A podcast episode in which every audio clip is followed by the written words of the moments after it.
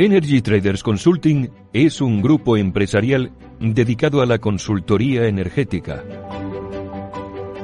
Nuestros clientes son todo tipo de empresas y entidades públicas que se planteen el ahorro energético. Nos encargamos de la implementación de su proyecto de eficiencia energética Realizamos una primera auditoría de las instalaciones y para conocer su estado actual y obtener una visión general de la situación integral. La gestión energética es el arma perfecta para mejorar la competitividad de su empresa, para reducir sus gastos y mejorar sus balances. No se trata de un coste, sino de un ahorro. Además, la legislación va a exigir a las instalaciones de cierto tamaño que designen un gestor energético, entre cuyas funciones estará realizar un seguimiento de los consumos, llevar a cabo una contabilidad energética y elaborar programas de mejora de la eficiencia energética de las instalaciones. Nosotros monitorizamos su instalación en remoto y llevaremos a cabo un seguimiento que le permitirá cumplir tanto con sus objetivos de eficiencia energética como con los compromisos en materia de regulación. Nuestro servicio de externalización le proporciona un técnico especializado que se dedica a asesorarle permanentemente en todo lo relativo a la gestión energética de sus instalaciones. Nuestro departamento jurídico le mantendrá al día de todos los cambios normativos y se encargará de gestionar todas las reclamaciones energéticas que sean necesarias.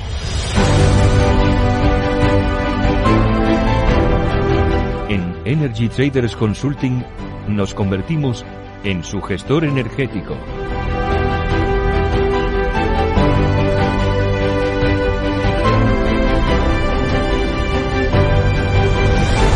Energy Traders Consulting. Ahorro que suma.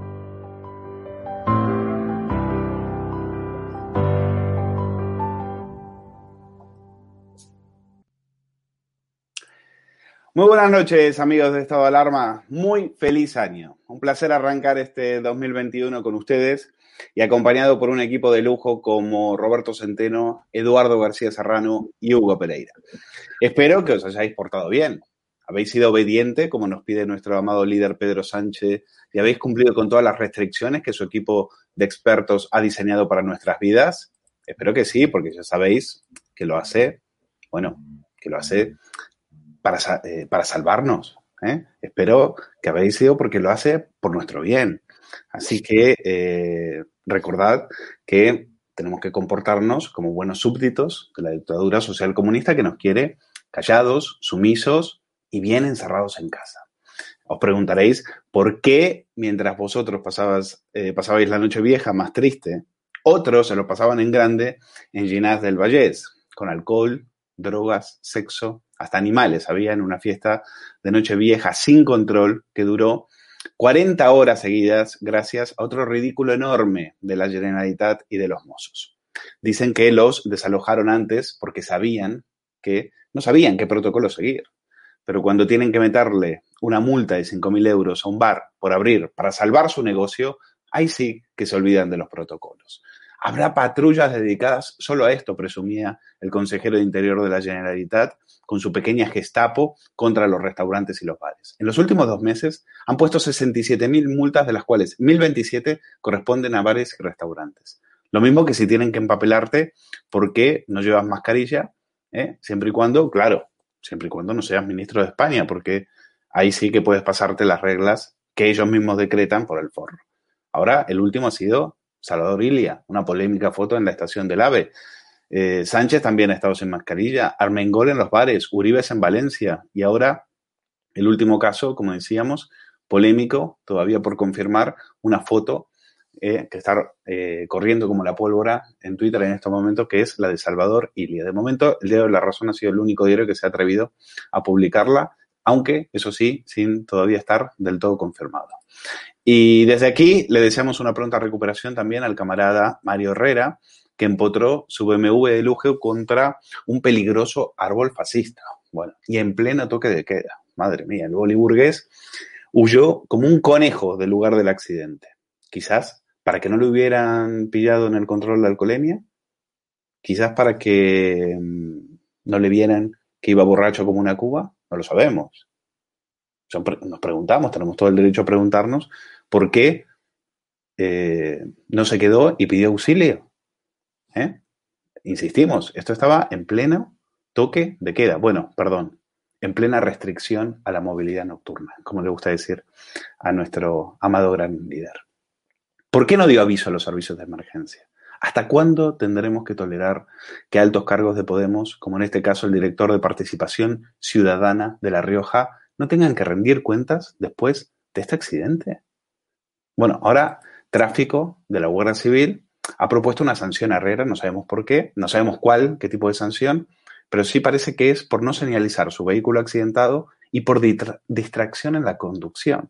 A mí que me perdonen los de la Benemérita, pero los conductores cuando abandonan el lugar de los hechos, habiendo causado un accidente por una acción imprudente, se enfrentan a una pena de prisión de seis meses a cuatro años y privación del derecho a conducir vehículos de uno a cuatro años.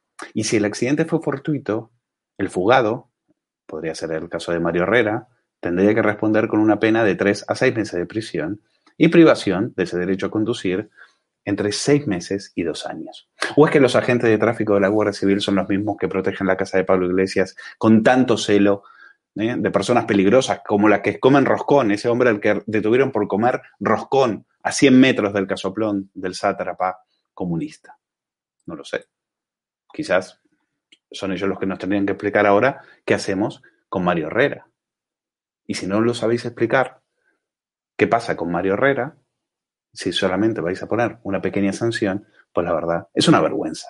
Es una vergüenza que os comportéis como os comportéis y que eh, no hagáis honor a ese uniforme. ¿Y cómo será la economía en el 2021? Bueno, el príncipe Carlos, sí, el de The Crown, ha pedido una recuperación verde. Es una oportunidad, es una oportunidad que tenemos eh, porque esta oportunidad nunca la vamos a volver a tener, dice este globalista de Windsor. Bueno, se lo vamos a preguntar a Roberto Centeno porque yo cada vez que enciendo la calefacción maldigo en arameo. ¿eh? ¿Y cuánto dinero nos cuesta esta energía verde? ¿Eh? ¿Quiénes son los que se están forrando con toda esta cantinela? Bueno, ya saben que nos quieren pobres pero responsables, pobres pero felices. ¿eh? En el paro, en las colas del hambre, pero resilientes, como le gusta decir a nuestro gran y amado gran hermano. Bueno, vamos a empezar esta, esta tertulia. Saludo a Roberto Centeno, a Hugo Pereira, a Eduardo García Serrano. Les deseo feliz año. Y vamos a ir eh, con el primero de los temas que tiene que ver precisamente con lo que hablábamos de Mario Herrera, porque aquí lo que nos preguntamos es si finalmente va a dimitir alguien en todo este país, ¿no? Si eh, de alguna manera tiene que dimitir eh, este, este personaje por lo, que, por lo que tiene que pasar. Antes de Mario Herrera, aprovecho porque tengo a Roberto Centeno del otro lado y quiero hablar de economía con él. Por eso, eh, Roberto, ¿cómo, eh, qué tipo, qué, qué, nos espera para el 2021? Y se está hablando mucho del Brexit. Eh, ¿en, qué, ¿En qué medida esto puede afectar a la economía española en un momento en el cual nosotros estamos más vulnerables que nunca? Efectivamente, voy a empezar por ahí. Estamos más vulnerables eh, que nunca. ¿eh? Y si no te importa, muy brevemente voy a mm, hacer un resumen del legado de este psicópata y sus eh, secuaces de Podemos, que son la hez de la hez de la izquierda mundial, como decía mi maestro Antonio García Trevijano. Eh, el legado que nos ha dejado el señor Sánchez eh, es la peor gestión sanitaria del mundo, medido en muertos por 100.000 habitantes. Y no los 81 muertos reales, sino incluso los 50.000 que ellos dicen. Eh. El país siguiente en muertos y en peor gestión es Perú. La peor gestión económica del mundo desarrollado. De 44 países que analizó la OCDE, España era el que peor gestión económica había realizado durante el año 2020.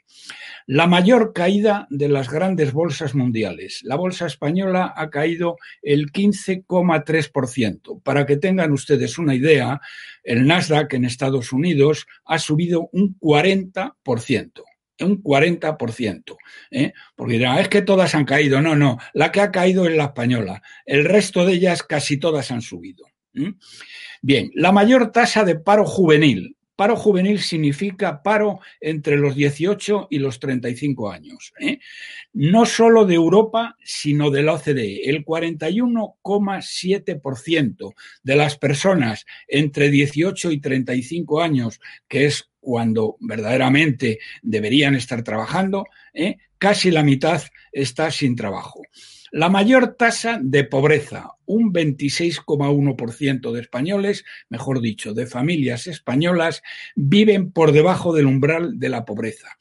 La mayor desigualdad de renta disponible.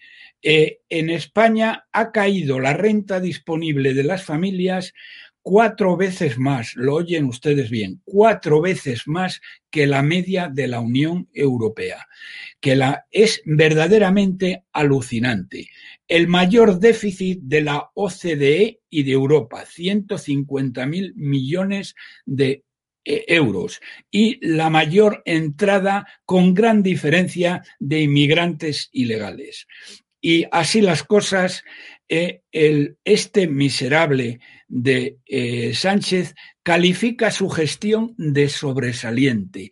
Hay que tener desvergüenza, hay que tener miseria moral a nivel oceánico y una mendacidad como nunca se había visto en este país donde la mentira eh, ya mm, comentaba Besteiro de el Himalaya de mentiras de la izquierda. Bueno, pues este ni siquiera el Himalaya, es varios Himalayas de mentiras. Y ahora, señoras y señores, vayan ustedes y voten PSOE ¿eh? y voten Podemos, porque esto es lo que les espera. Para el año que viene, la situación es peor todavía si cabe.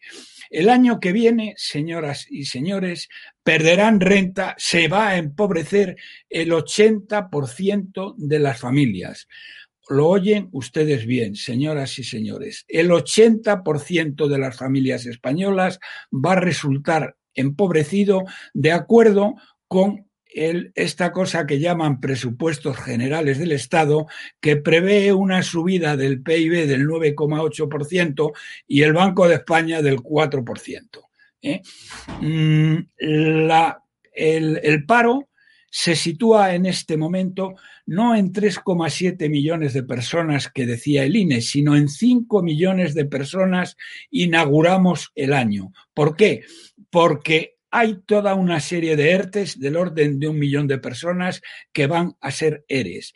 Y hay dos millones de autónomos eh, que han cerrado las empresas, pero que mm, eh, reciben una cierta compensación económica que viene a ser aproximadamente el subsidio de desempleo y por lo tanto el INE no los considera parados a estos autónomos.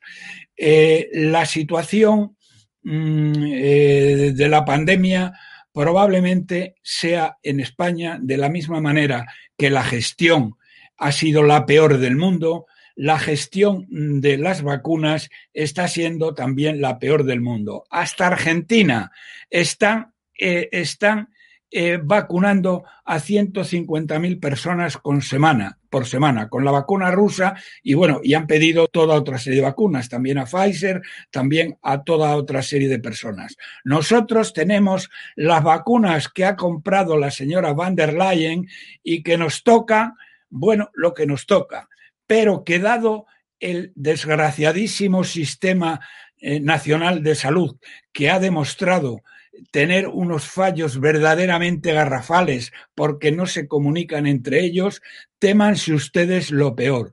Teman Primero, estamos vacunando a menos personas que nadie. ¿eh? Israel va a tener vacunado al 25% de la población a final de enero. Nosotros, si tenemos 100.000 personas, ya nos podemos dar con un canto en los dientes. Y lo que es peor, la vacuna que tenemos, que es la de Pfizer, la que nos ha tocado, la que ha comprado para nosotros la señora von der Leyen, eh, es una vacuna que tiene un sistema de distribución eh, muy, muy difícil, porque hay que conservarlas, como saben ustedes, a menos 70 grados bajo cero. ¿Qué se apuestan ustedes a que más de una, más de dos y más de seis comunidades autónomas rompen la cadena del frío y dejan las vacunas inservibles. ¿Qué se apuestan ustedes? Bueno, ya lo hablaremos en otro momento. Y luego, en el año eh, que viene, vamos a tener que devolver devolver, o mejor dicho, que conseguir en los mercados 350 mil millones de euros. Lo oyen bien ustedes, 350 mil millones de euros. ¿eh? ¿Por qué? Porque tenemos que devolver, porque hay toda una serie de vencimientos y luego, ante el despilfarro inaudito que estos señores han planteado en los presupuestos generales del Estado, que son unos presupuestos de despilfarro como nunca jamás se habían visto. Y no sé qué coño va a hacer la señora van der Leyen, porque no será porque un grupo de economistas españoles se lo hayamos explicado y ella nos ha contestado muy amable diciendo que lo tomaban en cuenta. A ver si es verdad, doña Úrsula, ¿eh? porque ¿de dónde narices va a sacar España 350 mil millones de euros en los mercados? La posibilidad de que España o suspenda pagos o entre en una situación de vigilancia intensiva por parte de la Comisión Europea, denla ustedes por segura. Pero el año que viene va a ser un año terrorífico en lo económico, porque, insisto, el 80% de las familias va a perder renta disponible, porque nos van a meter la mayor subida de impuestos de la historia de España después de la de Rajoy. ¿Eh? Así que mm, mm, lo que va a venir para el año que viene va a ser terrible y sobre todo la pandemia va a durar en España muchísimo más de lo que va a durar en otra serie de países. Israel en el tercer trimestre habrá vacunado a más del 80% de la población, cifra más que suficiente para poderla inmunizar en su totalidad. En Estados Unidos llevan ya 6 millones de personas vacunadas. En Gran Bretaña, 2 millones y pico. Y en España no han dado cifras, pero dudo mucho, dudo mucho que a día de hoy eh, estén vacunados 100.000 eh, 100.000 personas. Y tengo que decirles que en contra de lo que dicen algunos de Cerebraus, la vacuna son súper efectivas, súper efectivas. ¿eh? Mm, no tienen ningún peligro porque no te introducen ningún patógeno desactivado, sino simplemente un código genético a través del ARN que no vamos a explicar aquí. Pero eh, verdaderamente son de una efectividad tremenda y los efectos secundarios muy pequeños y muy poco duraderos. Y no se dejen ustedes comer el coco con que tienen efectos secundarios porque todas las medicinas todos los medicamentos tienen efectos secundarios. Y si se leen ustedes los efectos secundarios del paracetamol, que es la medicina que utilizan miles de millones de personas, ¿eh? hay una página entera de efectos secundarios. Así que vacúnense ustedes en cuanto puedan, si es que esta chusma de miserables les son capaces de proporcionar las vacunas sin que se haya roto la cadena del frío. Bueno, Vamos a. Ahora sí, vamos a hablar. Eh, Roberto, quédate porque te tengo que después preguntar sobre el tema del Brexit. Pero vamos a hablar de Mario Herrera precisamente porque, eh, y lo quiero hablar con Eduardo García Serrano, eh, conocíamos esa noticia, la veíamos en Periodista Digital. El, el tema es que este personaje es, es director de Participación Ciudadana. Vamos a ver cómo llegó a este cargo en el gobierno de La Rioja después de un pasado de tweets escandalosos en los cuales llamaba zorra a María Dolores de Escospedal, es decir, como buen podemita, como buen feminista, pues insultando a las mujeres siempre y cuando no piensen como, como él. Vamos a ver cómo este eh, personaje también, eh, boliburgués, se estrella contra un, eh, se estrella con su coche de lujo, con su todoterreno, un todoterreno de 50.000 euros, se estrella contra un árbol y desaparece de la escena del accidente sin dar mayores explicaciones. Dice que fue un pequeño golpe, ahí lo pueden ver. Eso no es un pequeño golpe, eso es un eh, cacharrazo monumental eh, que estos, en pleno toque de queda, que estos han intentado ocultar, han intentado decir que no ha pasado nada y aquí ha pasado y ha pasado mucho. Aquí ha pasado y ha pasado mucho. Tanto ha pasado que Televisión Española, la televisión del régimen, la televisión que pagamos todos, le ha dedicado solamente 25 segundos 25, así como lo escuchan, 25 segundos al accidente, en el minuto 34 del telediario. Es decir, que pase lo más desapercibido posible. Vamos a ver cómo lo contó eh, el telediario de la, de la televisión del régimen y lo comentamos con Eduardo García Serrano. La Guardia Civil de Tráfico propone sancionar al director de participación del Gobierno de La Rioja, Mario Herrera, de Unidas Podemos, por un accidente en la madrugada del 1 de enero a una hora que no eh, se ha precisado todavía. Empotró su vehículo contra un árbol y lo dejó allí sin dar parte de ese siniestro. A través de su cuenta de Twitter, Herrera ha explicado que trasladaba al hospital a un amigo después de un accidente doméstico. Eduardo García Serrano, director del Correo de España. 25 eh, segundos le basta a la televisión del régimen para explicar este incidente. Vamos a después a compararlo con otro incidente. Yo me estaba acordando, por ejemplo, de que el de Nacho Uriarte, por ejemplo, que fue eh, tuvo un incidente, conducía borracho, le pillaron y acabaron con la carrera. Este era eh, el presidente de Nuevas Generaciones en el Partido Popular y allá por el 2010 incluso la causa llegó hasta el Supremo. Y aquí están intentando que pase desapercibido para que no se sepa nada de lo que realmente ocurrió en ese incidente en el cual dice, bueno, dos mentiras. No se sabía la hora, yo creo que sí se sabía, creo que más o menos están seguros de que fue alrededor de las 3 de la mañana y fue por eh, fue pleno toque de queda. En La Rioja el toque de queda es a la una y media, eh, empieza a la una y media de la madrugada. Y eh, en segundo dice, bueno, proponen sancionar a Mario Herrera eh, por ese accidente, no por el accidente. A, ti no te sancionan por un accidente, te sancionan por lo que has hecho después del accidente. Y te sancionan por la causa que ha motivado el accidente. Mm. Y lo que me gustaría saber es por qué a Mario Herrera no se le ha ido a su domicilio y se le ha hecho un control de alcoholemia para saber si iba borracho o no mientras conducía, porque como muchos tuiteros se han dado cuenta, no hay marcas de neumáticos eh, y de frenada en, esas, eh, en esa curva. Todo tuyo, Eduardo. Bueno, primera consideración, querido Luis. Si el accidente lo hubiera tenido en las mismas circunstancias eh, Santiago Abascal, por ejemplo, o Javier Ortega Smith, eh, o Macarena Olona, eh, desde luego ese telediario asqueroso que le dedicó unos segunditos y con una asepsia ah, digna de la NASA a la noticia, le hubiera dedicado la media hora entera del telediario al accidente de, de Santi Abascal, de Macarena Olona o de Javier Ortega Smith. Me da lo mismo. Segunda consideración. Miguel Hernández, el gran poeta eh, español eh, comunista, eh, y a pesar de comunista, un hombre decente y un hombre cabal, los definió muy bien. Si me permites, contaré brevemente una anécdota que cuadra perfectamente con el personaje y con el, con el, con el accidente. en el Madrid Rojo, ¿eh? Mm, en plena guerra civil, eh, en el club de intelectuales antifascistas que dirigía Rafael Alberti y su concubina María Teresa León, en el Palacio de Zabálburu, aquí en Madrid capital, en plena guerra civil, pues se daban unas fiestas pantagruélicas, unas fiestas con unas viandas dignas de los zares, y por primera vez acude a una de estas fiestas que organizaban Alberti y su concubina María Teresa León en el Palacio de Zabálburu, eh, de intelectuales antifascistas, por supuesto, acude Miguel Hernández.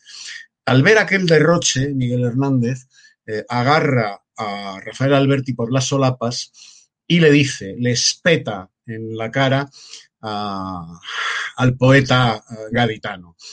Le dice, veo aquí mucha puta y mucho hijo de puta. Y dando un portazo, Miguel Hernández se marchó, porque mientras el pueblo de Madrid pasaba hambre, frío y toda clase de privaciones, los intelectuales antifascistas vivían como auténticos zares, como auténticos aristócratas zaristas. Bueno, pues si Miguel Hernández hubiera levantado el atestado del, del accidente de Miguel Herrera, lo primero que hubiera dicho es eso. Veo aquí mucha puta y mucho hijo de puta. Porque eh, todo aquel que huye del lugar de un accidente que él ha provocado es, por definición, un mierda. Un asqueroso mierda. Todo aquel que inventa una historia para justificar eh, lo injustificable, las 3 de la mañana saltándose el toque de queda, no hay huellas de frenada. Luego, sencillamente, iba a más velocidad de la permitida y se tragó el árbol en la curva porque no iba conduciendo en posesión de todas sus facultades, es evidente. Huye del lugar de los hechos y luego en un tuit se justifica diciendo que a un amiguete suyo eh, en la fiesta de casa había tenido un accidente con un perrito eh, y que se lo llevaba al hospital. Miente como lo que es, un bellaco, un bellaco, porque si, si el perrito mordió al amiguito, lo que haces, ¿eh? lo que haces es llamar al 112 para que venga una ambulancia que le pongan la vacuna antirrábica para empezar, para empezar. Pero no te lo llevas porque no está grave, mortal de necesidad en, plena, uh, en pleno toque de queda. Yo digo lo de Miguel Hernández. Veo aquí mucha puta y mucho hijo de puta. Por cierto, no sé por qué se me, eh, se me, vino a la mente, Eduardo, y le recomiendo a todos nuestros lectores que lean tu último artículo en el Correo de España, Menos sensiblería y más artillería, en el cual hablas precisamente de, no sé por qué se me vino a la mente, eh, pero hablas de las eh, celebraciones que hemos visto de Nochevieja y demás. Vale, Nochevieja, sí. no voy a entrar y no quiero entrar más en detalle, pero que no se pierdan el artículo de, de García Serrano. Bueno, quiero hablar con, eh, fíjense ese tuit, por ejemplo, ese tuit lo que nos está mostrando es que él dice que se dio un pequeño golpe, iba a llevar a un amigo al hospital, pero en realidad el hospital queda en dirección contraria a donde fue el lugar del accidente, que nos explica qué vuelta, no sé si el GPS iba, también iba borracho o no sabemos qué es lo que le ha pasado a Mario Herrera, pero Mario Herrera iba para un lado y el hospital queda para el otro. Pero sobre todo quiero hablar con Hugo Pereira y preguntarle porque a mí me ha recordado este incidente a otro, pero con una persona que fue del Partido Popular, que fue Nacho Uriarte, que era presidente de Nuevas Generaciones y a Nacho Uriarte le pillan borracho. Yo no estoy diciendo que él iba borracho. Me hubiera gustado mm. saberlo a estas alturas. La Guardia Civil. Pero no se pudo. Pero no se pudo. La, la, Guardia Civil lo debería claro. saber y deberían haber hecho antes de alcoholemia. Pero se ve que como es un boliburgués, como es un alto cargo del gobierno de La Rioja, pues parece que tiene, eh, no tiene el mismo trato que le podrían, que le darían a ti o a mí. Claro. Porque te puedo asegurar que a ti, a mí o a cualquiera nos, nos, está, nos está viendo, dejamos el coche empotrado en un árbol y, sali y nos eh, y fugamos y nos subimos, huimos de ahí como conejos, pues enseguida tenemos a la Guardia Civil en la puerta. Pero Hombre, el señor, por supuesto, como es un alto cargo de Podemos, pues a él no se le puede hacer nada, igual que a su jefe, al cual que tiene cinco patrullas de la Guardia Civil eh, protegiéndole. Bueno, pues Hugo Pereira, todo tuyo. Bueno, este tío es un enfermo mental, ¿no? O sea, esto no hay más que leer, ¿no? Los tweets que ponía. Eh, de hecho, es que voy a leerlos, ¿no? De forma rápida. Querida Cospedal, lo cierto es que tienes una piel muy bonita. De ahí, de ahí que, por cierto, se confunde, ¿no? El hay del verbo del verbo haber, ¿no? Con el hay de proposición, ¿no? De, de, está ahí, ¿no? Bueno, ese tío, además de un enfermo mental, lo que ha demostrado ser es que es un ignorante compulsivo, ¿no?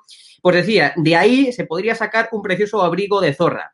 Querida Cospedal, no es que nadie, no es que te odie, pero si tuvieras un incendio en tu casa y tuviese agua, me la bebería. Señora Cospedal, usted es un espécimen a investigar. Tiene apariencia de ser una zorra, pero escupe como una víbora. En España, decía él, hacen falta dos cosas, guillotinas y haber quemado más iglesias. Me gustaría preguntar dónde están las feministas ahora mismo saliendo a la calle y protestando, al menos por redes sociales, porque ni Trend Topic se ha generado con este eh, enfermo mental, con este, como bien decía Eduardo García Serrano, con este hijo de puta, ¿no? Pues evidentemente, eh, esto, o sea, ¿dónde están las feministas? ¿Dónde está el trending topic, ¿no? Que se forman eh, a diestra y siniestra con, mil y una mentiras, ¿no? Que estas feministas, que estas feminazis montan cuando, cuando la derecha, bueno, pues extrapola, ¿no? O tergiversan, mejor dicho, palabras, ¿no? De gente de la derecha, donde están las feministas, ¿no? Con estos tipos de tweets. En cualquier caso, lo que hizo este hombre, eh, por llamarlo de, alguna forma, ¿no? Eh, es de una caradura increíble. Voy a resumir un poco lo, lo, que hizo, ¿no? O sea, incumplió en primer lugar, evidentemente, el toque de queda que, como bien comentaba Luis al inicio, en La Rioja comenzaba a la una y media, ¿no? Una y media de la mañana en adelante, ¿no? Bueno, pues incumplió evidentemente el toque de queda, ¿no? Luego, se, se pasó por el foro el tema de los allegados. Estaba con un amigo, supongo que, que no viviría eh, con él. Luego, tuvo un accidente eh, eh, que aún, evidentemente, él dice que fue porque había una, o dicen por ahí, por los medios de comunicación, que había una placa de hielo, ¿no? Que se le resbaló el coche y tal, pero evidentemente no había ni un frenazo, como bien comentabas tú también, Luis, no había eh, ninguna prueba de volantazo, es decir, ahí no cuadra nada, ¿no? Pero es que además eh, de eso, ¿no? Eh, dejó el coche en un lugar en donde se podía generar otro accidente a mayores. Luego, no avisó a tráfico, ¿no? Y lo más increíble de todo ya no fue eso. O sea, eso ya es, de verdad, es para, eh, o sea, verlo y no quererlo, ¿no? Pero es que lo más gracioso de toda la historia, lo más increíble fue las explicaciones que dio hoy en su, en su Twitter, ¿no? Uno, aseguró que era para llevar a su amigo al hospital, cuando evidentemente eh, el coche iba en dirección contraria al hospital. Pero evidentemente cuando tienes un accidente con tu perro, no coges y vas al hospital, ¿no? Y claro, y luego decía, decía el tío que esto es una cosa verdaderamente increíble, ¿no? Decía que, que, que, que justamente bueno, pues que eso, eso era un pequeñito golpe, que eso no pasaba nada, ¿no? Es, es, que, es que, bueno, la cara dura de esta gente es una cosa verdaderamente increíble, ¿no? Pero a mí lo que me sorprende, eh, y esto se lo comentaba antes de comenzar la tertulia, estaba hablando con, Adrián Velaza, ¿no? Que es el, que es un gran amigo mío, ¿no? Y es el que se presenta eh, a la alcaldía de, de Logroño por, por, Vox, ¿no? Y me decía que ese tío es un cara dura, pero desde hace mucho tiempo, ¿no? Ese tío acusaba eh, a una persona de, un compañero de Adrián Velaza, ¿no? Acusaba de haber sido el que había hecho ese tuit eh, de una persona de Vox, ¿no? Que decía que, eh, bueno, pues que a ver dónde estaba Felipe VI, ¿no? Y a ver si se ponía al mando y que luego toda la prensa eh, podemita tergiversó eh, las palabras de esta persona y dijo que Vox quería dar un golpe de Estado. ¿Os acordáis de ese famoso eh, Vox quería dar un golpe de Estado que estuvo en prensa hace unos cuantos meses? Bueno, pues evidentemente este tío, que es un ignorante compulsivo, decía que un amigo de Adrián Velaza, también de, también de, de Vox, aunque no, aunque no se, o sea, aunque no es político, ¿no? No, pero sí que es amigo de Adrián Velaza, pues la acusaba a él cuando evidentemente no era él, ¿no? Y bueno, y también lo más gracioso de toda esta historia es, eh, es efectivamente, es que lo encuentro por aquí, es efectivamente que Vox no, eh, que, que, Podemos, que no le haya pedido la dimisión. Podemos es efectivamente un partido que pide ética, que pide responsabilidad, que pide de todo para los partidos que no son Podemos y que luego nunca, nunca, nunca eh, ha hecho dimitir o cesar a nadie por eh, los casos eh, de desvergüenza y miseria moral que día tras día tenemos, ¿no? Y además, termino con esto, este tío, eh, el Mario Herrera este, no trabajó en su puñetera vida. Eh, he buscado información por internet de este tío, que realmente yo no lo conocía, es un director general, un alto cargo de Podemos, que cobra más de 40.000 euros eh, al, al, año. Es decir, si nosotros vemos las cantidades de dinero que cobran los altos cargos del gobierno de La, de la Rioja, el que menos cobra es 40.000 euros. Por tanto, ese tío mínimo, mínimo, mínimo cobra 40.000 euros. Bueno, pues la única, la, la única vez que trabajó ese tío en su vida fueron exactamente siete meses de asesoramiento legal a empresas y particulares como asesor jurídico en Egali Abogados CB. A partir de ahí comenzó como responsable de comunicación y empresa de grupo con el Ayuntamiento de Ciudad Real. Luego, adjunto a la organización de Podemos. Luego, concejal municipal del Ayuntamiento de Ciudad Real. Luego, director general de participación y servicios de atención a la ciudadanía, eh, que fue eh, un año y un mes, de septiembre del 2019 a septiembre del 2020. Y luego ahora es director general de participación, servicios de atención a la ciudadanía y derechos humanos desde septiembre del año 2020. Ese tío no trabajó en su vida más que siete meses. Es la definición eh, de ignorante, de, de gandul, de vago, de, bueno, al final es la definición de podemita, ¿no? Los podemitas en, en su gran mayoría pues son, eh, son eh, personas como, como, como, este tío, ¿no? Es decir, que no han trabajado en su puñetera vida, pero que evidentemente se sienten Perfectamente, ahora sí. Ahora sí, sí dime, vale. Dime. Eh, no, lo, a mí lo que me parece, eh, aparte de lo que vienes comentando, es sí. que quiero decir que eh, en el caso del Partido Popular, eh, esto acabó con la carrera de Nacho Uriarte, que en ese momento era presidente claro. de Nuevas Generaciones. Eh, a este le va a salir gratis.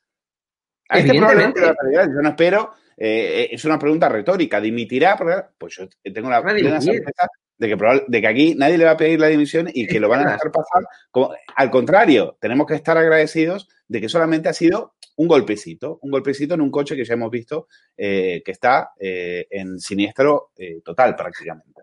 Bueno, esto es lo que, este es el doble rasero de esta, de, de esta gentuza y por eso quería traerlo a colación. Es decir, cuando le pasa a, o por ejemplo a Enrique López, que también le pillaron y Enrique López tuvo que pagar un calvario de muchísimo tiempo hasta que le perdonaron también por haber sido casado sin, eh, sin el casco en este caso, iban en una motocicleta, pues cuando son otros, a estos les a estos a por todas.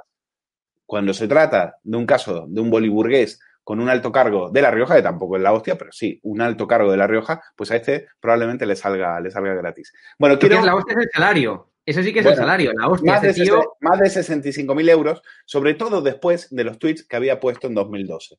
Porque si bien es verdad que pidió perdón, a mí el perdón no me vale. Como dice su propio jefe, Pablo Iglesias, aquí no se trata de pedir perdón, se trata de dimitir pues a ver si tienen la coherencia para eh, aplicárselo a ellos mismos. Pero quiero aprovechar antes que se vaya a, Ricardo, a Roberto Centeno, eh, quiero preguntarle por eh, el tema del Brexit, que es hoy ha sido portada en todos los periódicos. Está el tema de Gibraltar. Si este acuerdo, que va a durar por lo menos seis meses, que es beneficioso para los trabajadores españoles, pero yo creo que a nivel diplomático es humillante. Es decir, eh, Gibraltar puede entrar en el espacio Schengen, es decir, logra lo que no ha logrado en la Unión Europea, lo logra ahora que se van, precisamente, y eh, creo que a nivel eh, diplomático, como decía, para España es humillante. Roberto, tu impresión. Mira, me vas a perdonar, pero ha mencionado una anécdota Eduardo García Serrano referente a este miserable de Alberti, que eh, quiero contaros otra anécdota también de Camilo José Cela. Yo fui muy amigo, muy, muy amigo de Camilo José Cela eh, los últimos años de su vida. Tuve con él una relación muy estrecha. Y una de las cosas que decía, pero no a mí, a mí me dijo muchas cosas que no, como por ejemplo, que eh, si los padres de la transición hubieran tenido vergüenza y honor, se hubieran pegado un tiro, ¿eh? Porque es los que nos han llevado a esta situación dramática que nos encontramos, pero de, eh, de Alberti decía que era un, un juntaletras gandul e ignorante y que además era igual a la dueña de una casa de putas de Ceuta.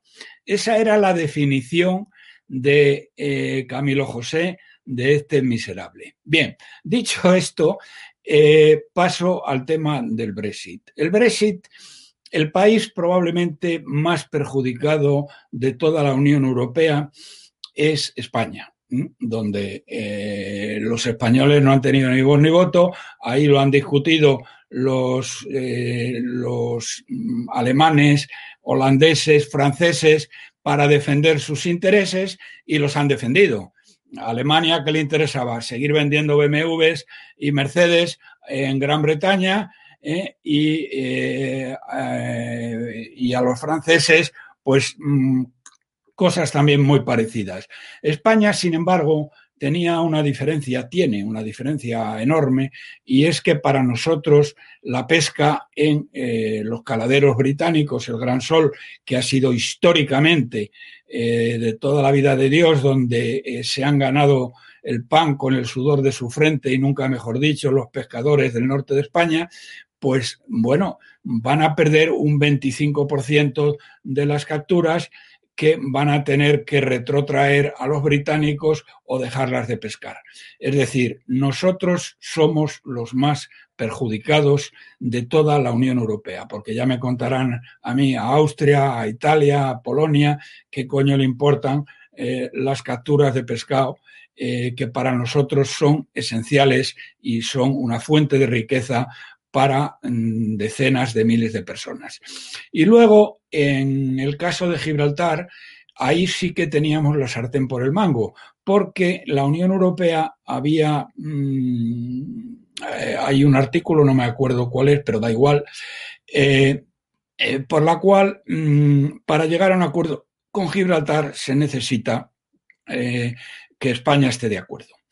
Bien, pero mm, teniendo en cuenta la fuerza enorme negociadora que teníamos, bueno, tenemos a una ministra de Asuntos Exteriores ¿eh? que es que no hay por dónde cogerla. Si es que parece que ha salido de un basurero.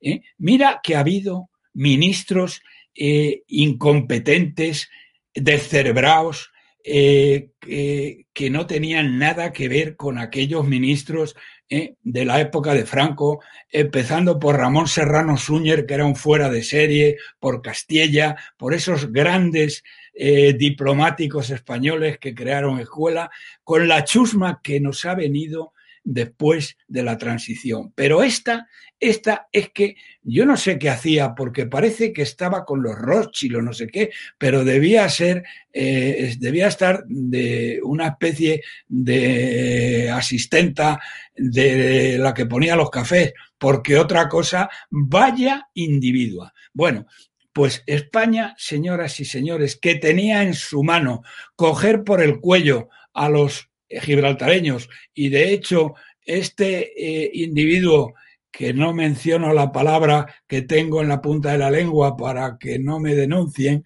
porque no tengo las pruebas jurídicamente válidas para ello, eh, del picardo de las narices eh, que desprecia a los españoles.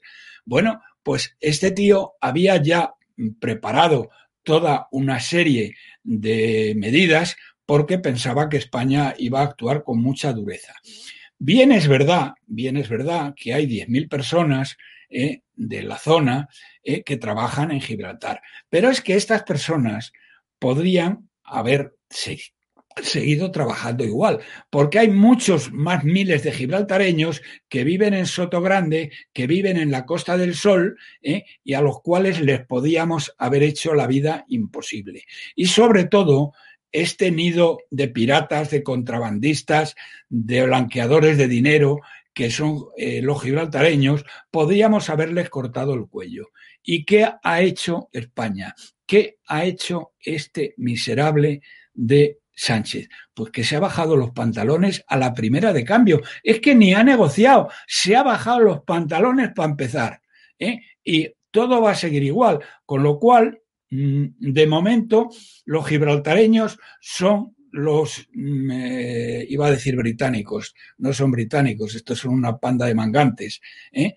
Eh, lo cual no quiere decir que los británicos, muchos de ellos lo sean también, pero que verdaderamente es inaudito eh, el cómo nos hemos bajado los pantalones en una posición de fuerza para negociar el estatus de los 10.000 trabajadores de la zona y el estatus de ellos, de, eh, las reglas de juego que tendrían que, eh, que mantener estos tíos y dejar de ser una entrada de contrabando y de lavado de dinero absolutamente impresionante, que luego estos, los podemitas y los otros y los demás allá se rajan las vestiduras, habrá que ver dónde tienen el dinero que les dieron que les dieron los narcotraficantes, los, narco, los narcoterroristas de Latinoamérica, esta gentuza, incluido, eh, incluido el, el, señor Zapatero, que no sé eh, si eh, estoy casi seguro, fíjense ustedes, que la agencia tributaria que nos destroza y nos expolia a los españoles más que cualquier agencia tributaria del mundo, estoy seguro de que no le han llamado a declarar el dinero que le ha dado que le, que le han dado los narcoterroristas de Venezuela. Pero bien, en definitiva, eh, España, país más perjudicado de la Unión Europea por el tema de la pesca. Segundo, en Gibraltar nos hemos bajado los pantalones. Y cosa de la que deberíamos tomar nota de Gran Bretaña, han mm, hecho para que la gente pueda ir a trabajar allí una especie, llamémosle de carné por puntos, de 100 puntos, que se tienen que, eh, mm, que, que, llegar a, esos, a ese mínimo de 100 puntos para poder trabajar en Gran Bretaña.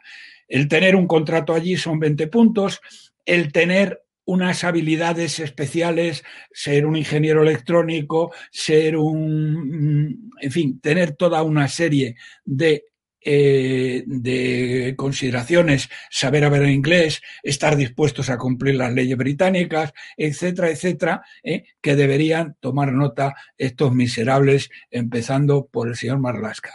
Pero fíjense, y termino, si son listos los ingleses. En el tema concreto de la sanidad, donde tienen unas carencias verdaderamente tremendas, eh, ahí ya no hacen falta los 100 puntos. Ahí, con demostrar que son médicos, enfermeras o sanitarios eh, con una cierta experiencia, entonces sí les dan permiso de trabajo. Ni 100 puntos ni leches entran directamente. ¿Por qué? Porque los necesitan. Así que estos son eh, los únicos, los, mm, el personal sanitario, eh, que sí que puede encontrar trabajo en Inglaterra y si a ustedes no les pagan como no les pagan aquí, porque claro, en la sanidad han entrado de, han entrado de 10 en fondo todos los mangantes del PP, del PSOE, de UGT, de comisiones obreras, eh, que no son, que no son precisamente personal sanitario, sino auxiliares. Eh, hombre, eh, miren ustedes, el Hospital de la Fe, que es el mayor hospital de Valencia, había en, ¿saben cuántas telefonistas había? 150. ¿Qué les parece a ustedes? Bien, y esto es lo que les tengo que decir del Brexit, que ya lo iremos viendo cómo va evolucionando.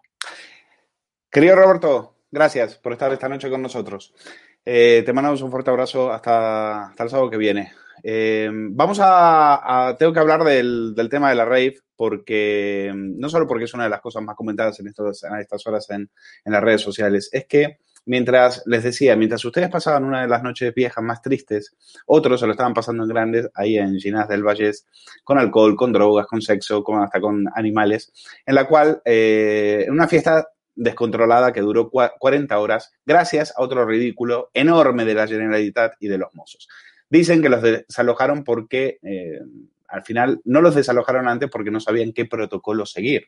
Trapero eh, dijo que no habían sido identificados los asistentes a la macrofiesta eh, porque algunos incluso hasta huyeron campo a través. ¿Quién patrocinaba la fiesta? La Cruz Roja. A ver, que nos den implicaciones. Bueno, no se pierdan las imágenes porque son desopilantes. Este es un resumen de lo que hemos preparado y lo vamos a comentar con Eduardo García Serrano.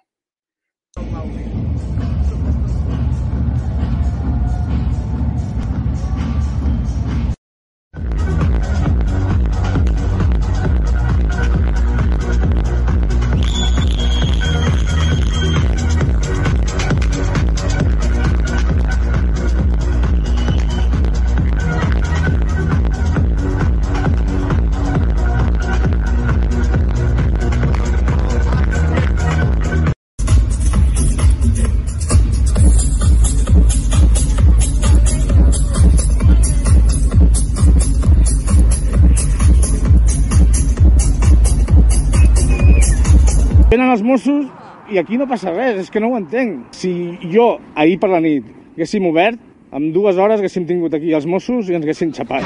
Guapo, o sea, reunirse así, bueno, está guapo. Sí, tenemos los test COVID que los hemos hecho, ¿eh? Antes de pasar la frontera hemos hecho los test COVID, ¿eh? Todos negativos. Todos negativos no, y estamos, no sí, mascarillas. es un cachondeo. Bueno, de hecho, eh, tenían una. También se habían puesto una, una, especie de manifiesto. No sé si lo podemos ver, Ricardo, en la foto. De, tenían todo un manifiesto en el cual decían lo que iban a hacer con el tema. Ahí, lo tenemos. Dice: Stay awake, vivimos. Eh, bueno, una supuesta seguridad, los gobiernos nos vapulean, tal y tal. De este momento, eh, la Free Party es un ejemplo de libertad y de vida. Bueno, de libertad y de vida.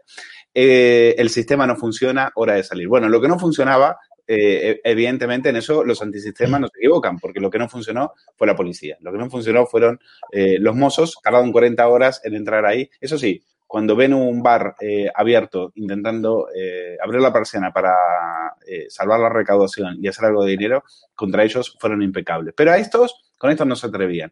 Eduardo, tu impresión. Bueno, mi impresión es eh, eh, la de siempre respecto a esa policía de opereta, que son los Mossos, no han funcionado en esto, como no funcionaron el 1 de octubre y como no funcionan nunca. Eh, verás, Luis, Hugo, Alejandro Magno decía, prefiero un ejército de corderos mandado por un león que un ejército de leones mandado por un cordero.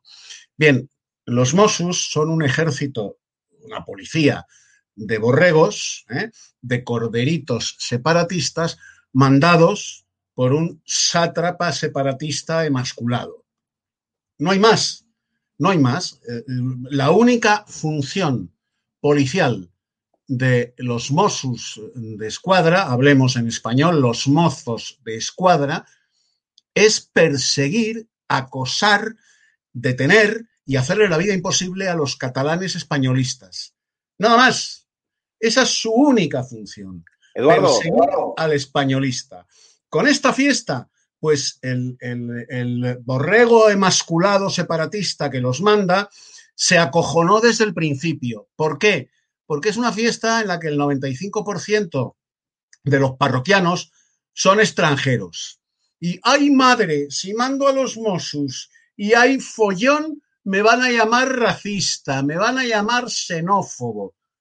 Y por eso han dejado que toda esta chusma eh, que se ha reunido ahí, saltándose todas las eh, barreras de seguridad sanitaria, pues estén más de 40 horas bebiendo, esnifando, fumando, follando, sodomizándose los unos a los otros, que de todo hay en, eh, en una bacanal como esa, sin mover ni un solo mosu. Los mosus acojonaditos ¿eh? y su jefe más acojonadito todavía, porque eh, como son extranjeros, uy, no nos vayan a llamar mañana en TV3 racistas o xenófobos. Y entonces lo han dejado y han estado patrullando toda Cataluña para ver si cazaban eh, catalanes que en sus casas estaban celebrando el 31 de diciembre con más de seis personas, Mateo el de la guitarra y el perro. Eduardo. Eh, a eso sí. Creo que, creo que diste con la clave en respecto al tema de los extranjeros. Vamos a ver entonces las imágenes cuando finalmente llegan los eh, mozos. No se las pierdan porque hay de todo. Lo que se encontraron ahí eh, no tiene desperdicio. Y, y luego después con Hugo Pereira vamos a comentar los memes. Pero quiero comentar contigo estas imágenes.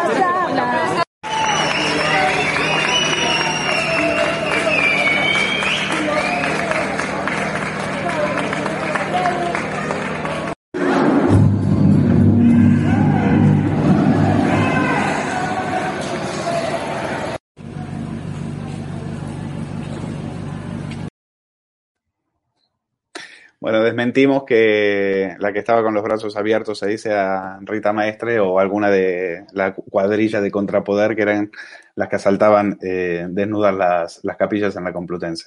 Eh, bueno, eh, Eduardo, remátalo, ¿cómo, ¿cómo, lo ves?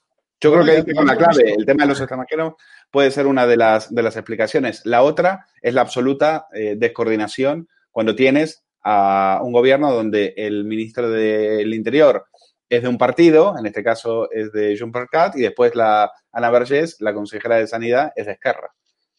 Bueno, eh, eh, eh, la chusma que acude a esa fiesta no merece más comentario que el de que, bueno, hay más gorrinos sueltos en las dehesas de Extremadura que en, que en, esta fiesta que, hemos visto. Sobre todo la, la, gorrina esa con las tetas al aire y un crucifijo entre cada melón. ¿eh?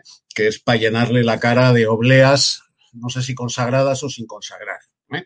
Eh, la policía autonómica, vamos a ver si es que, si es que son, repito, policías de opereta, policías de opereta, tanto ellos como los erchainas y como la Policía Foral Navarra. Son policías de opereta al servicio única y exclusivamente del separatismo. Son la Gestapo, la Stasi y el KGB de los separatistas que gobiernan en esos territorios, Cataluña, eh, Vascongadas y Navarra, como gobiernan los sátrapas. Están al servicio del separatismo. No son policías que custodien, velen y protejan la libertad y los derechos de los ciudadanos, como es la Policía Nacional y la Guardia Civil. Son policías destinadas única y exclusivamente a velar por los intereses de los separatistas y por lo tanto a cazar a multar y hacerle la vida imposible a todo aquel residente en esos territorios que no es separatista.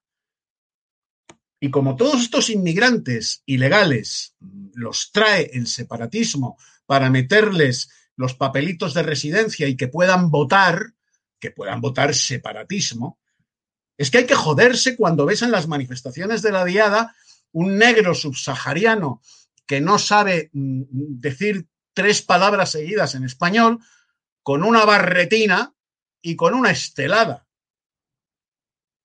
Para eso los quieren. Como quieren a todos esta, gentuza procedente del, este de Europa, la mayoría de ellos, eh, por su acento y por el color de su piel, que vienen a votar a Esquerra, a votar a las CUP, porque les han metido los papelitos de residencia en el ayuntamiento de Ada Colau o similares eh, incompetentes de Esquerra Republicana, de Junts pel Cat y de toda la, chusma separatista. Y claro, ¿cómo les vas a mandar a los Mossos a que los saquen de grado o por la fuerza de una fiesta como esa prohibida en toda España y en toda Europa? ¿Cómo les vas a mandar a los Mossos? Si lo que estás haciendo es pedirles que te voten, si los has traído para que te voten, vas a mandar a tu policía, a tu gestapo separatista, para que los pongan de grana y oro porque se están saltando todas las, las leyes contra el coronavirus. Imposible. Bueno, lo que pasa es que Eduardo no va a saber en la prensa de izquierdas, probablemente no vaya a saber esto abriendo. A ellos lo que les preocupa es cuando Victoria Federica es casada de fiesta junto a su novio sin respetar la medida de seguridad. Eso sí que lo tapa todo, eso es un escándalo absoluto, ¿no? Pero, o Leticia Sabater, ahora le van a, ahora han encontrado a Leticia Sabater en una fiesta con veintipico de personas, pues eh, mañana los telediarios están abriendo a todo, eh, a todo trapo con esto eh, y no con el desastre de la política eh, de interior que tiene la Generalitat, que es un auténtico caos. Eso sí, eh, los, restauradores y los hosteleros insistimos en esto y en estado de alarma hemos eh, cubrido, cubierto perdón, esto en estado lo hemos mostrado, el desastre, las penurias, el calvario que están pasando los hosteleros, a los cuales este, el, el ministro del Interior, que se llama el ministro del Interior, el consejero de Interior de la Generalitat presumía de haber metido más de 60.000 multas, mil solamente a los hosteleros, y que tienen una patrulla solamente para eso, para controlarlos y para perseguirlos. Tanto es así que tuvo que salir trapero y decir, bueno, aflojemos un poco, un poco la mano. Bueno, quiero comentar con Hugo Pereira, eh, este, para ir cerrando este tema, eh, antes de hablar de, de, Ilia, que también habrá que hablar de, esa foto, pero quería preguntarte también por, por esta situación en la cual bueno, eh, hemos visto imágenes eh, graciosísimas, ¿no? De, de bueno, esa tía eh, levanta, en pelotas, eh, ahí lo ves, eh, los memes son buenísimos, todos tranquilos que llegó el negociador y claro, lo ponen a balos. Esa es muy buena. Bueno, es, eh, es, ese es fantástico, eh, ese es fantástico. Bueno, esto es lo que, esto es lo que hay, y con una y con una, un de escuadra totalmente de, eh, descoordinados. Hugo. A mí me encanta, de verdad, estos que van en contra del sistema, pero tienen en su muñeca un Apple Watch de más de 500 euros conectados a un iPhone de más de 1000 euros, ¿no? Así yo también quiero ir en contra del sistema. Luis, me encanta esta gente que va en contra del sistema, ¿no? Que pone el sistema no funciona, ¿no? El capitalismo es una mierda, el dinero no me gusta, ¿no? Y luego tienen en sus muñecas ahí negociando esta mujer. Bueno, eh, esta, esta, está haciendo mérito para. Esta ya con esto podría aspirar a un alto cargo de Podemos. Ministra de Igualdad, no es más igualdad que esto no, hay. No, es una cosa verdaderamente increíble, ¿no? Eh, y siguiendo un poco con, el, con lo que decía perfectamente el gran Eduardo García Serrano, ¿no? Yo, a mí, de verdad, me viene a la mente el día que fuimos a cubrir Cristina Seguí y yo la diada a Barcelona, ¿no? Que justamente había un acto por la noche, un acto independentista, ¿no? Donde se juntaba como dice Eduardo, eh, Roberto Centeno, la EZ de la EZ, ¿no? Pero en este caso no de Podemos, sino del independentismo. Eh, y claro, y justamente ese acto empezaba un poco antes de que yo llegaba muy por la noche en avión, ¿no? A Barcelona y Cristina Seguí ya estaba en Barcelona y fue a cubrir ese acto, ¿no? Entonces yo llegué un poco después, Cristina Seguí empezó en directo, ¿no? Y yo nada más llegar a esa plaza donde se hacía el acto, me encontré a Cristina Seguí con la guardia urbana mm, que la querían detener. O sea, yo llegué a esa plaza, eh, iba en taxi, ¿no? Le decía al taxista, oye, apúrate, apúrate, tal, no sé qué. Y nada más llegar, me encontraba a la guardia urbana eh, reteniendo a Cristina Seguí, que la querían llevar presa. Digo yo, pero, pero coño, ¿qué está pasando aquí, no? Y luego, claro, eh, decían, o sea, me empezaron a decir, ¿no? La Cristina Seguí, la Guardia Urbana, que la querían llevar detenida porque parece que eh, estaba, bueno, pues incitando al odio que estaba, que iba ahí, no, no como periodista, no como, no, no como una persona que iba a ejercer su derecho de libertad de prensa y de libertad de expresión, sino que eh, iba, parece ser, según la Guardia Urbana, ¿no? a generar odio, ¿no? Esto es un claro ejemplo, ¿no? Un, ejemplo más, mejor dicho, de lo que son los eh, gran parte de los Mossos y gran parte de la Guardia Urbana de, de Barcelona, ¿no? Es la Gestapo, como perfectamente decía Eduardo García Serrano. Aquí lo que tampoco los Mossos de Escuadra hicieron, lo que tampoco hicieron caso, caso, ningún tipo de caso, ¿no? Caso omiso. Bueno, pues eh, también en el día de hoy unas 700 personas acuden a un funeral en una mezquita de Tarragona. 700 personas acudieron este viernes eh, a un funeral en la mezquita de Tarragona. Eh, repito, 700 personas. Como podéis imaginar, tampoco ni los Mossos de Escuadra ni, ni nada, ¿no? Ninguna fuerza policial de Cataluña hizo nada con esto, ¿no? Quiero recordar que en Rennes, en, Rennes, en Francia, ¿eh? hubo una fiesta ilegal, fue también un caso muy sonado en Francia, ¿no? En donde congregó eh, a unas 2.500 personas en Nochevieja, ¿no? La policía ¿no? de Francia no tardó ni cinco horas, ni cinco horas en desalojar a todas esas personas, en identificarlas y en, poner las sanciones correspondientes. ¿no? Bueno, pues aquí llevamos 40 horas eh, de fiesta, ya llevan 40 horas y quieren, y quieren permanecer hasta el 4 de enero, parece ser, en esa fiesta. Y los Mossos de Escuadra, bueno, pues aún prácticamente no han hecho nada, ¿no? Más que, bueno, pues identificar a un, creo que eran unas 20, 30 personas con muchísimo, ¿no? Eso es lo que, eso es para lo que está la, los Mossos de Escuadra ahí en, ahí en Barcelona, ¿no? Y lo que pone esto, sí. Hugo, déjame decirte que das un dato muy interesante, que es lo de la mezquita eh, de Tarragona con más de 700 personas. Esto ya sucedió, no es la primera vez, como está Lo, cuenta, Pablo Planas en Libertad Digital, no es la primera vez que los mozos eh, son, eh, le, escuelan reuniones de musulmanes que contravienen las disposiciones eh, del gobierno para frenar la pandemia. Porque en la primera fase, precisamente en el Vendrell, se llevó a cabo también un multitudinario rezo en la calle. Los cristianos no pueden ir a, misa. Eso por supuesto. Eso por supuesto. Ahora, el alcalde de El Vendrell él mismo negó, tuvo que salir a negar que hubiera autorizado el rezo callejero, pero luego después eh, sabimos, eh, bueno, pudimos eh, saber que estos iban a, su bola. Y después, días después, también otro grupo de musulmanes vuelve a romper el confinamiento en Lerida.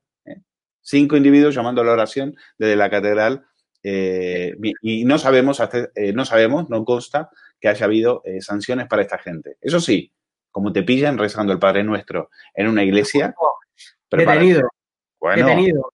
Detenido, como ya hemos visto, como ya hemos visto, por cierto, imágenes eh, de, policía entrando en iglesias, sobre todo al inicio de la pandemia, eh, en iglesias en donde se, bueno, que no había prácticamente nada, eran las típicas iglesias de, pueblo con pocas personas, en donde la policía entraba eh, para desalojar todo eso y bueno, se quedaba una cara al sacerdote que era para, bueno, una, una cosa increíble, ¿no? Evidentemente, el mayor miedo que tienen los Mossos de Escuadra, la Guardia Urbana y el resto de fuerzas de esa entelequia no independentista de Cataluña, que lo que se demuestra día tras día, como voy a decir antes, no se demuestra que Cataluña, evidentemente, no está en absoluto eh, preparada ¿no? para ser un Estado independiente, ¿no? Ni, ni, ni, ni psicológicamente hablando, ni tampoco en, en, temas de, en, temas en temas de fuerza policial, ¿no? Evidentemente esto es una vergüenza y lo que, y lo que demuestra es que el mayor miedo de que tenía, como perfectamente lo dijo de Robert García Serrano y que lo comparto 100%, ¿no? Era que, claro, que lo tachen de, homo, de, de, xenófobos, que lo tachen de, racistas, que lo tachen de, bueno, de todas estas cosas que acostumbra hacer los, eh, los satélites mediáticos de la, del, gobierno social comunista, ¿no? Eso es lo que hay. Y termino diciendo esto. Eh, lo que había que hacer a, a, estas personas, ahora ya hablando desde un punto de vista más moral, lo que había que hacer a este tipo de personas era, o sea, yo ya es que ni detenerlo. Lo que daría es más droga, más alcohol, a ver si revientan a ver si revienta, ¿no? Porque esta, o sea, aparte de que se veían los vídeos, ¿no? Eran mononeuronales, ¿no? Evidentemente, la negociadora, ¿no? Como decíamos antes, y el resto de personas que estaban en esa fiesta eran mononeuronales, ¿no? Y lo que demuestra es que efectivamente toda esa gente que está en contra del sistema, en contra, de, en contra del capitalismo y todas estas eh, soflamas y gilipolleces que dicen, pues son gente así, mononeuronales, ¿no? Eh, este es, el, este es el, el, problema ¿no? Que, que, también está afrontando no solamente España, sino que el mundo, ¿no? El, este, el, tener, que afront, el tener que luchar contra este tipo de personas mononeuronales que eh, los Mossos de Escuadra del gobierno, el gobierno de la, de la Generalidad, pues no quiere hacer frente. Evidentemente, si esto fuera eh, una persona no independentista, si fueran cristianos o si fueran eh, bueno, pues toda esta gente que odian, ¿no? Que, eh, que odian, ¿no? Los independentistas, pues evidentemente estarían más que detenidos y más que sancionados, ¿no? Es lo Quizás era una fiesta de la CUP y todavía no, todavía tenía pinta, ¿eh? La negociadora, tenía una pinta de la CUP que tiraba para atrás. Por la pinta parecían todos de la CUP y como ahora hay elecciones y por ahí los necesitan para gobernar, pues por eso no se atrevían a, entrar ahí a saco. Bueno, quiero terminar, eh, me estoy quedando sin tiempo y hay que comentar esta eh, foto polémica. De momento eh, está, como decíamos, corriendo como la pólvora por las redes sociales. Es la foto de Salvador Ili en la estación de AVE de Barcelona. Ahí lo ven, sin, sin mascarilla. Y fíjense, ahí ponemos, claro, pillan a Ilia sin mascarilla y hasta te queda, hasta te queda con rima. El tema es, eh, de momento solamente lo, lleva la eh, lleva esta foto del diario La Razón y al resto de los digitales todavía yo creo que están esperando poder eh, tener algún tipo de confirmación, pero de ser así pues, y no ser un montaje, pues definitivamente la, foto sería vergonzosa y no nos sorprendería. Eduardo, a, estas alturas de este personaje, que insisto, mientras peor lo hace, parece, hay que explicar eh, o intentar explicar cómo se explica que Ilia, mientras peor lo hace, parece que mejor es, porque eh, ahora, de hecho, le han premiado siendo el candidato a la Generalitat en las elecciones que va a haber eh, próximamente en Cataluña. lo cual cuesta, después de 80.000 muertos y las mentiras, los, los bulos y los engaños que nos ha colado este sujeto, pues la verdad que cuesta creérselo, cuesta entender a cómo puede ser que esta persona eh, ponga, eh, haga ganar votos al, al, PSC, por lo menos en las encuestas. Bueno, eh, la foto se explica con Ángel Ganivet de la mano, el, gran periodista regeneracionista español, como Joaquín Costa. Ángel Ganivet decía que todo español lleva en el bolsillo una constitución con un solo artículo que dice, abro comillas, este español está autorizado a hacer lo que le salga de los cojones. Bueno, pues esa es la constitución que lleva Illa en, el bolsillo. Está autorizado a hacer lo que le salga de los cojones, que es la constitución del PSOE, de Podemos, de los separatistas y de Machusma. ¿eh? De Machusma que padecemos en los gobiernos nacionales y eh, en los mandarinatos autonómicos. Eh, dicho esto, eh, a este español que está autorizado a hacer lo que se le salga de los cojones, lo han mandado a Cataluña para las próximas elecciones. Hay mucho tolili, hay mucho tolili bien intencionado, no quiero yo ser excesivamente malo, que cree, cree, pobrecito, imbécil, cree que han mandado a ella para recuperar a Cataluña para la gran el gran proyecto nacional español. ¿eh? Bueno, primero el gran proyecto nacional español del PSOE eh, y de Podemos, con los separatistas todos sabemos cuál es. Y segundo, si hay todavía algún tontito del culo votante del PSOE que crea que ella del PSC va a recuperar a Cataluña para el gran proyecto de unidad nacional español, eh, es que es todavía más tonto de lo que él mismo puede llegar a calibrar.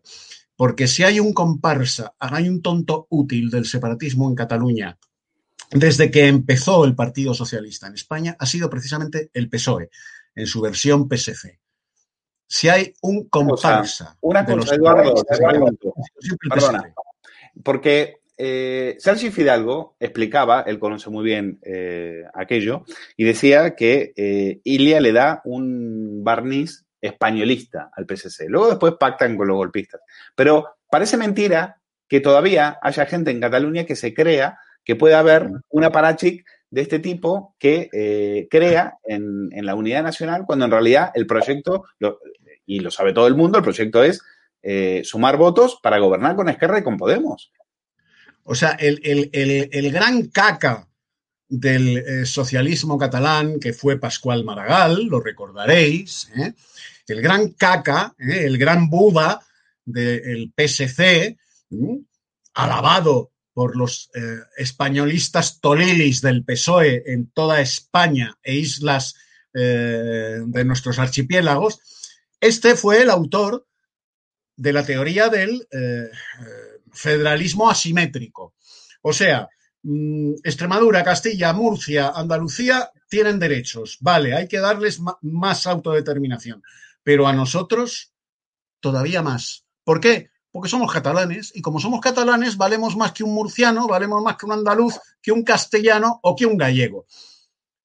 Ese es eh, el PSC. Eduardo, eh, tengo que, me quedan cinco minutos, se los quiero dar a Hugo Pereira para que me comente la foto de eh, Ilia, porque, bueno, de hecho en La Razón llevan el mm. tweet de, Hugo Pereira como buen influencer y por eso le tenemos en este programa, porque es un influencer.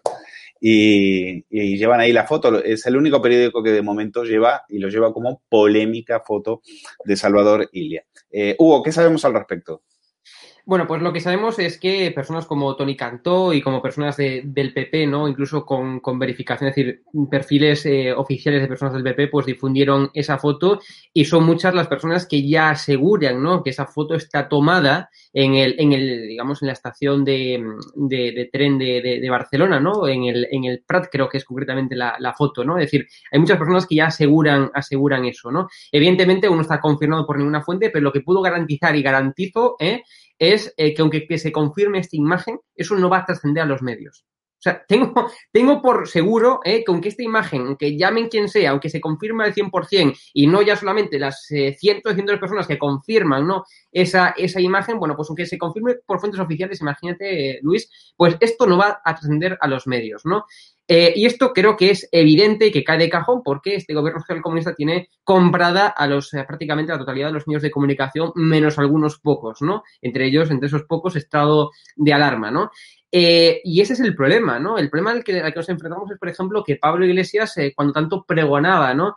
El que había que mantener la de seguridad, el que había que usar la mascarilla y demás, también como parte del gobierno iba a comprar, ¿no? Sin mascarilla. O también, por ejemplo, cuando Fernando Simón decía que no se podían salir de las comunidades autónomas, que había esto alarma y demás, bueno, pues el tío eh, salió con sus narices y se fue a surfear a Portugal, ¿no? O la ministra Cela, que antes de que, unas horas antes, ¿no? De que se pusiera en marcha ese estado de alarma, bueno, pues la, la ministra se largaba corriendo y pitando hacia Bilbao, hacia eh, cuando, cuando se recomendaba desde, desde el gobierno de España que no se podían salir de los lugares en donde se estaba, ¿no? Yo mismo, yo estaba en ese momento en Santiago de Compostela y no eh, me desplacé para donde yo vivo, que es aquí eh, cerca de, Vigo, ¿no? Me quedé en Santiago de Compostela por recomendación del propio desgobierno que estamos eh, sufriendo y padeciendo, ¿no? Entonces, es evidente, ¿no? Que esta gente se siente impune. Es evidente que Salvador ya le da exactamente igual, por estas dos razones. Uno, porque los medios de, desinformación, ¿no? Que son la práctica totalidad de lo que tenemos en España, pues eso no lo va a comentar. Si le dedican, si se logra confirmar, pues igual le dedican un segundo al final del telediario cuando ya no lo ve nadie, ¿no? O, y también después, otro de los factores por los cuales le da exactamente igual hacer lo que quiera, eh, como estamos viendo en la imagen, ¿no? Pues es porque eh, la gente que vota al PSOE o a Podemos es, es, en su gran mayoría gente acrítica, que le da exactamente igual lo que hagan. De hecho, de hecho, fíjate tú hasta dónde llega el sectarismo y la ignorancia ¿eh? de, esta, de, los borregos, ovejas que votan al PSOE y Podemos, que yo publicaba efectivamente ese tuit que compartió la, razón, ¿no?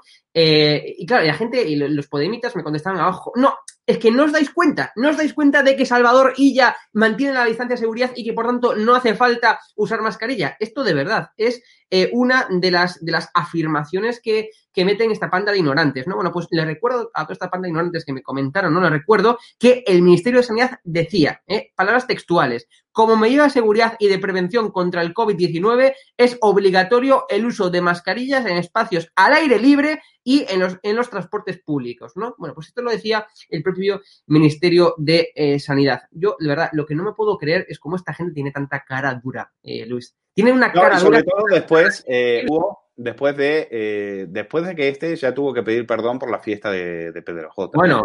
A este ya le, pillaron la pie, en, la, en la fiesta J y tuvo que salir a pedir perdón porque, eh, pero no porque haya dicho nada mal, sino simplemente porque eh, dan mala imagen. Es decir, ellos piden a la gente que no salga de noche y el primero en salir de noche es él. El primero en disfrutar del ocio nocturno es él. Imagínate, imagínate un minuto. Sí, imagínate, que nos pillaran a mí, a ti, a Eduardo, a Javier Negre, a Cristina Seguí, por la calle sin mascarilla en un sitio público. ¿Se montaría trending topic? No, estarían ya la, policía pidiendo una investigación hacia nosotros, lo tengo claro. Es que yo tengo clarísimo. A Pablo Motos le mandaron a los fotógrafos de Europa Press para que le sacaran fotos, a ver si le pillaban sin mascarilla. Bueno, eso es lo. Y has hablado de los medios de comunicación, efectivamente. Pero bueno, por suerte, eh, de momento está estado de alarma y están otros medios que eh, no vamos a, bajar los brazos y no nos van a, no van a dejar, no nos van a meter miedo eh, con, este tipo de, cuestiones. Así que gracias a Eduardo García Serrano, gracias a Hugo Pereira, gracias a Ricardo que ha estado en la realización, casi 2.000 personas nos han estado viendo en esta noche de sábado, en esta fría noche de sábado, y es un placer arrancar este 2021 con todos ustedes del otro lado. Y síganos acompañando, apoyen este proyecto, apoyen al periodismo libre que le hace, que le planta cara a, este gobierno social comunista. Va a ser un año duro, pero nosotros no vamos a bajar los brazos. Cuídense mucho, nos vemos la semana que viene.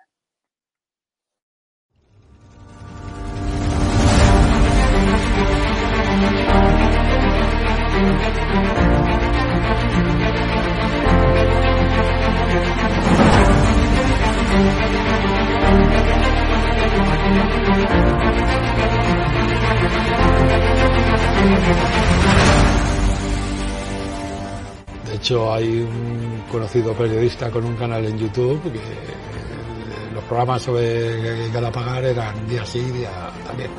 ¿Te refieres a Negri?